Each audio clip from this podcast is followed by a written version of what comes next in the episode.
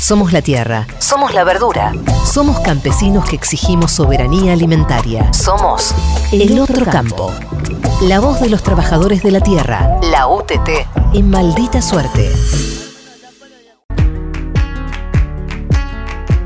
Más víctimas de la violencia machista. Luciana Sequeira, integrante de una familia trabajadora de la tierra de Santiago del Estero, y Gabriela Jiménez de Tucumán fueron asesinadas.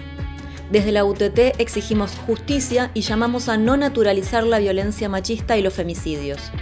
Además, exigimos que los medios de comunicación incorporen perspectiva de género y que se hagan coberturas responsables de estas historias. Seguiremos luchando con potencia feminista y colectiva por todas nuestras compañeras. Ni una menos, vivas y libres nos queremos.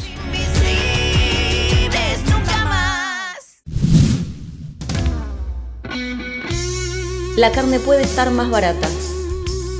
La UTT organizó una serie de asadazos como acción solidaria y demostró que el precio de la carne puede estar más barato que el valor que está fijando el mercado.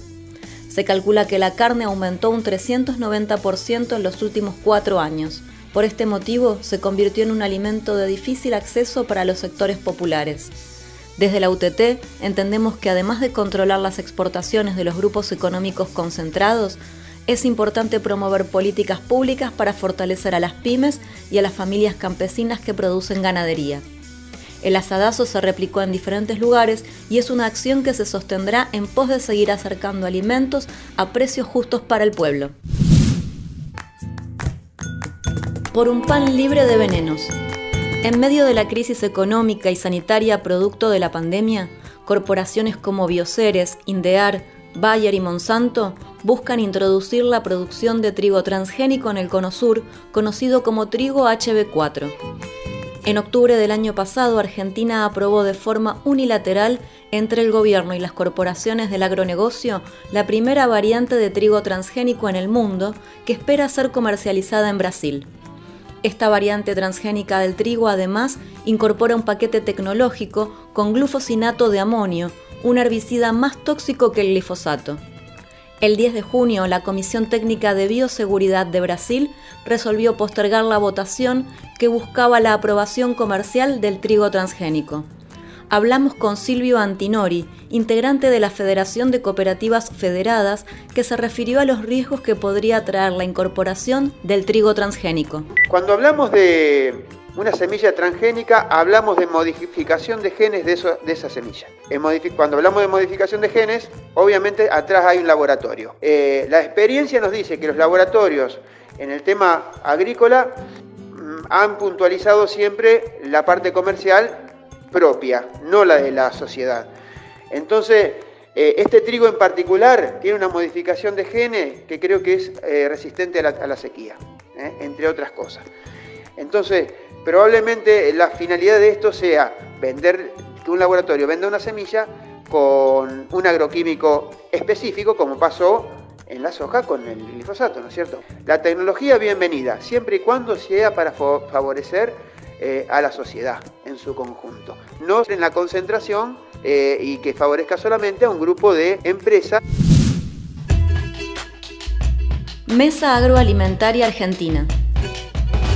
La iniciativa está impulsada por la UTT, el Movimiento Nacional Campesino Indígena Somos Tierra y la Federación de Cooperativas Federadas Limitadas. Este nuevo espacio representa diferentes sectores del ámbito rural, formado por más de 300 cooperativas, asociaciones, pymes agrarias y bases campesinas de todo el país que alcanzan a más de 60.000 familias que producen alimentos para el pueblo. Para la Mesa Agroalimentaria Argentina, el alimento es un derecho y el Estado debe promover un modelo productivo popular que lo garantice en base a la soberanía y la sustentabilidad.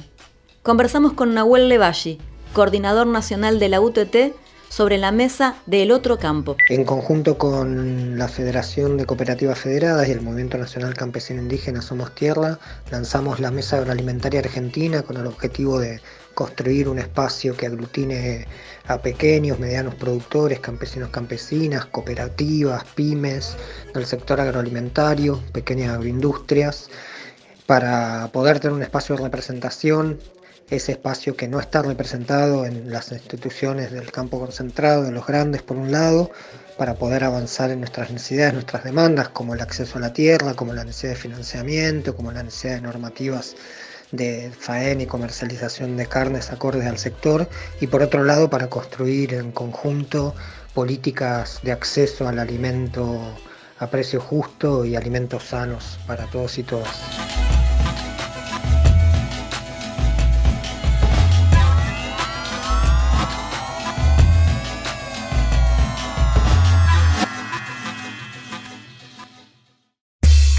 Noticias de El Otro Campo. La voz de los trabajadores de la tierra. La UTT.